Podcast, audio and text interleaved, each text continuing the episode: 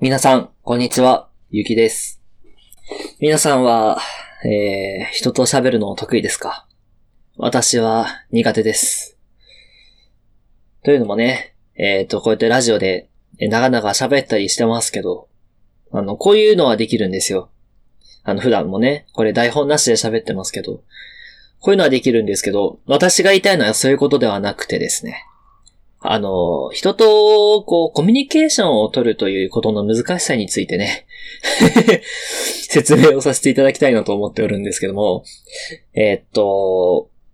まあ、何を言いたいかと言いますとですね、私はあの、人見知りでございまして、こう、人とこう話しかけるのが苦手だったりとか、そういうところがあるんですけども、あの私の場合はですね、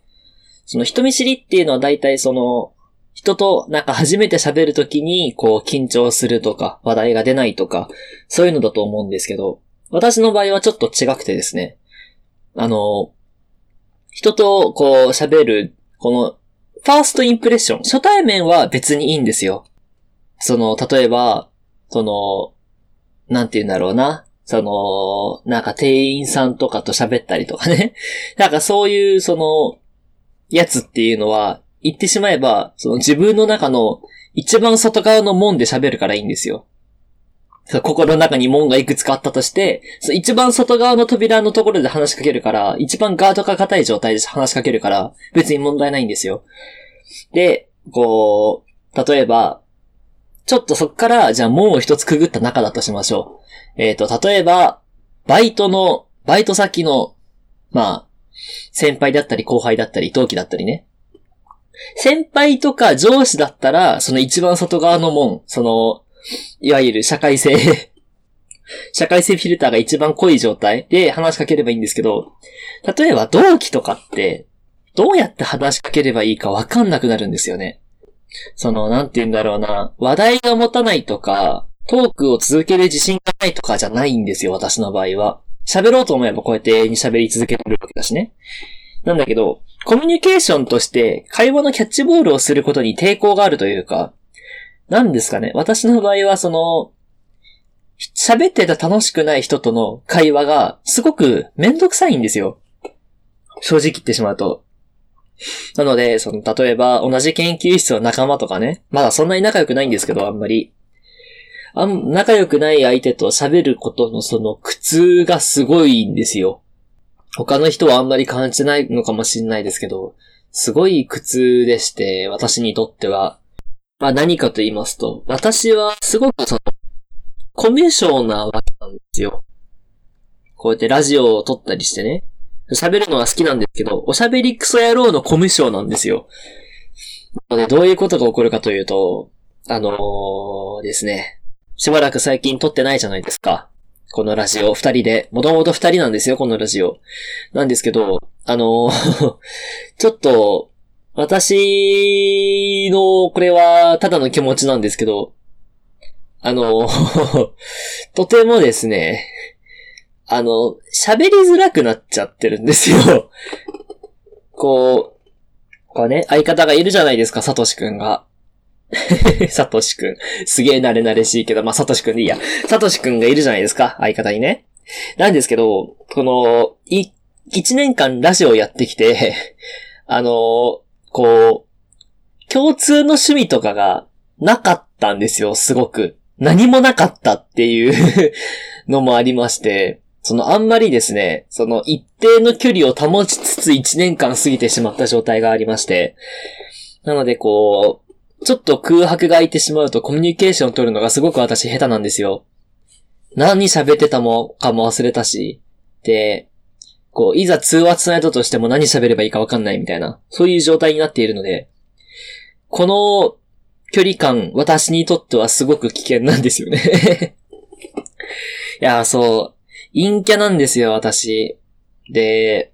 陰キャってね、すごく人生が辛いんですよ。ね、お前が悪いだろってみんな言うんですよ。俺はそんなことは思わない。そんなことは言わないでほしかった。その陰キャっていうのはですね、まあ、なんて言うんでしょう。その、陰キャってなんでなるかっていうと、人のことをこう、おもんぱかりすぎるというか、人のことを、こう大事に思いすぎて触れなくなってしまうっていうのが陰キャの実態でですね。その、なんだろうな。他人のことを、多分あのー触ったら割れるタイプの風船かなんかだと思ってるんですよね。その、ちょっと違うな、今の例えは。そう、こういうね、バッドコミュニケーションでこの膝を抱えるっていうのもいいあるあるですけど、なんだろう、この、自分が他者と関わることによって起こる現象をすべて嫌なんですよ。陰キャは。すごく嫌なんですよ。なのでこう、できれば自分はこうね、環境にこう波風を立たず、立たず、立てず、その、立つ鳥後を濁さずというか、できるだけこう、自分がいた痕跡を残さないようにしたい生き物なんですよ。陰キャっていうのは。だからこう、あんまりこう自分から話しかけることはしないし、で、こう、向こうがね、嫌がることはもちろんしたくないので、こう、こなんかこう、自分から積極的に他者に影響を与えるようなことはしないっていうのがね、陰キャの実情なんですけど、っていうのをですね、私まあ、今22、21歳ですけど、21歳、21年続けてきて、何が起きたかと言いますとですね、友達はまあいるんですよ。あの、後輩に好かれないという問題が発生しておりまして、あのね、今までこの私大学4年間過ごしてきて、そのサークルを2つ入ってたんですよ。ラジオ放送部とジャズ研究会っていうね。で、後輩もある程度いるんですけど、そのですね、仲のいい後輩が誰一人としていないんですよ。その一緒に飲みに行ったりとかね、一緒にご飯に行ったりとか、そういう後輩がいなくて。で、これはなんでかっていうと完全に自分のせいで、その自分から話しかけるのが怖いっていう、その、ただそれの一点なんですけど、陰キャってさっき言ったじゃないですか。その場に影響を残したくないというか、嫌われた、そう、人に嫌われたくないんですよ。陰キャっていう生き物は。人に嫌われたくないがあまり、何もしなさすぎて逆に嫌われるっていうのが陰キャなんですよ。その、後輩っていう生き物は、こう、自分にこうね、下から来てくれるじゃないですか。なんですけど、その、まあ、敬語をね、使ってくれたりするじゃないですか。っていうので、後輩ってできれば先輩とは関わらないで過ごしたいっていうのがまあ当然ですよね。その敬語使うのってめんどくさいし。なんですけど、普通はその先輩の方から後輩にコミュニケーションをとってね、仲良くしたりとか、そのいろいろあると思うんですけど、私の場合はその後輩に迷惑をかけたくないというただ一心でですね、話しかけるのを躊躇してしまうんですよ。話しかけるのを躊躇するとどうなるかっていうと、まあ、話すことがない。で、仲良くもなれない。というね、その悲しい出来事があるんですけど、そう、もう一個あるんですよ、私の場合。もう一個なんですけど、これはちょっとね、菊池くんの話にも通じるんですけど、その私の趣味って、こう、人と重なることがまあないんですよね。あ、趣味、共通の趣味があるねってなることがめったになくて、それこそその、なんだろうな、自分の仲がいい人って大体その、共通の趣味というよりは、ただインターネットが好きな人が仲良くなりがちなんですよ。でも、まあ、そのね、後輩というか、世間一般にインターネットが好きな人間ってそんなにいないんですよ。その、いわゆるね、インターネットミームっていうのがいろいろあるんですけど、今で言ったら何が流行ってるのかな？あのー、最近だと、あのー、なんだろうな、ワンピースのね、その、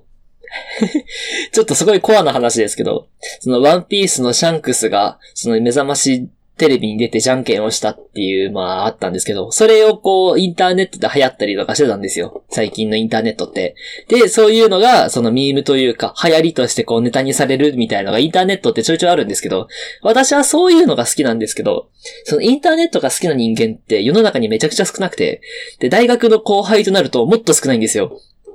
その、インターネットに触れる人間って基本悪い人間しかいないんですよね。で、いい後輩たちは基本インターネットには触ってこないので、ツイッターとかもしてこないので、こう、自分の趣味と合う人がいないんですよ。で、ね、音楽系サークルだと、こう、いろんなバンドが好きですとか、ジャズが好きですとか、こういうロックが好きですっていう人がいるんですけど、私はロックもちょ、ちょいちょいしか聞かないし、ジャズもちょいちょいしか聞かないし、ましてや、ましてやお気に入りのバンドなんていないわけですよ。その、私も努力したんですよ。その、固定のアーティストのファンになろうと思って、こう、有名からちょっとそこまで有名じゃないアーティストの曲をこうね、あの、サブスクリプションのサービスで、その、なんだろうな、なんだっけ、スポーティファイじゃなくて、スポーティファイで合ってる？とか、そういうやつ。で、こう、そのアーティストの曲を片っ端から聴いてみたいなやってたんですけど、どうもですね、私はやっぱりその、バンドの趣味は持てないなっていう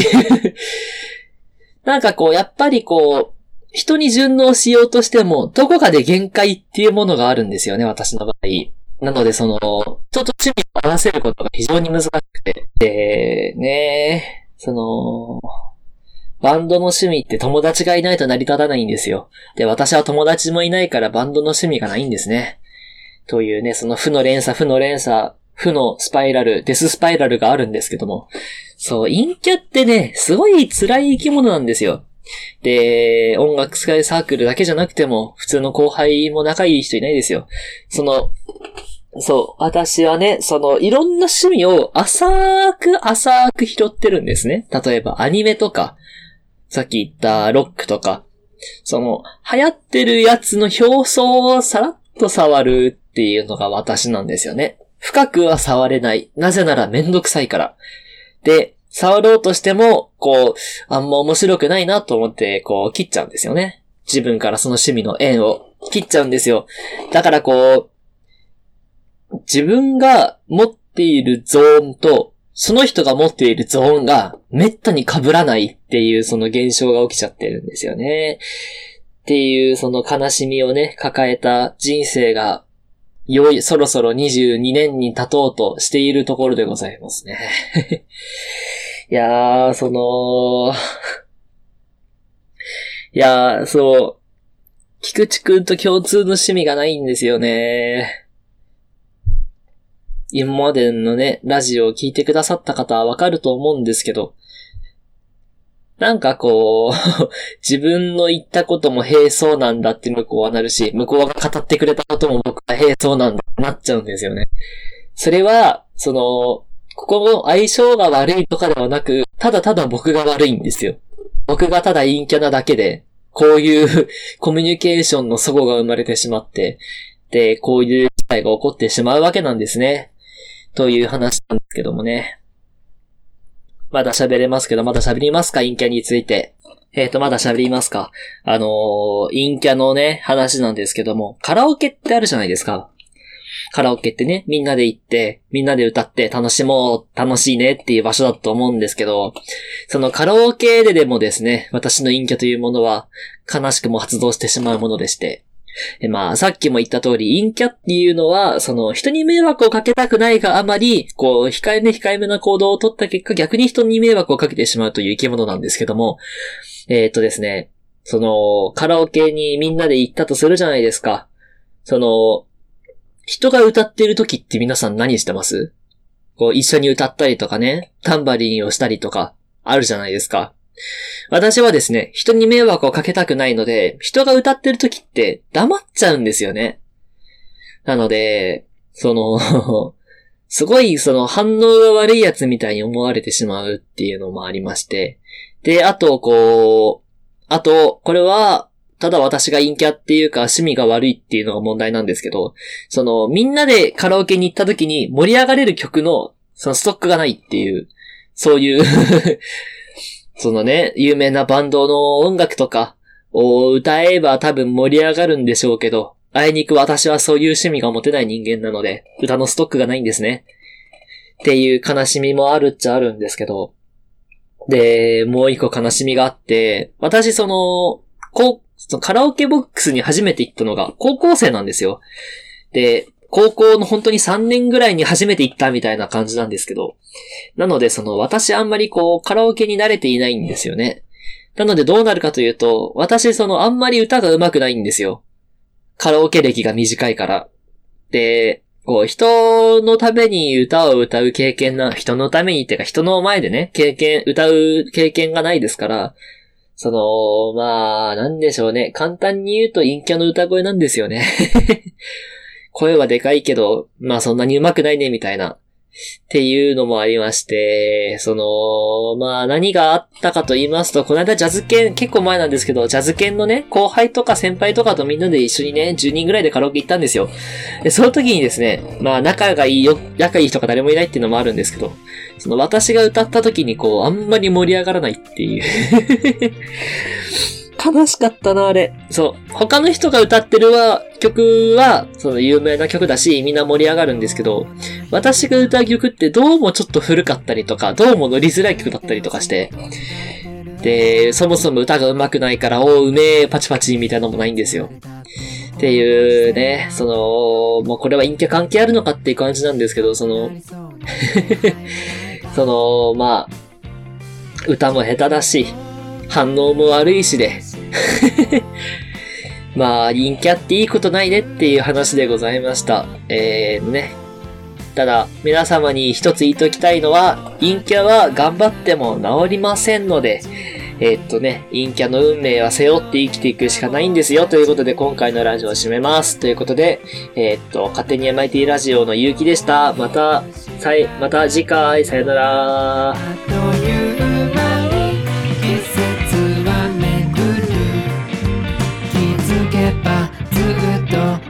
show.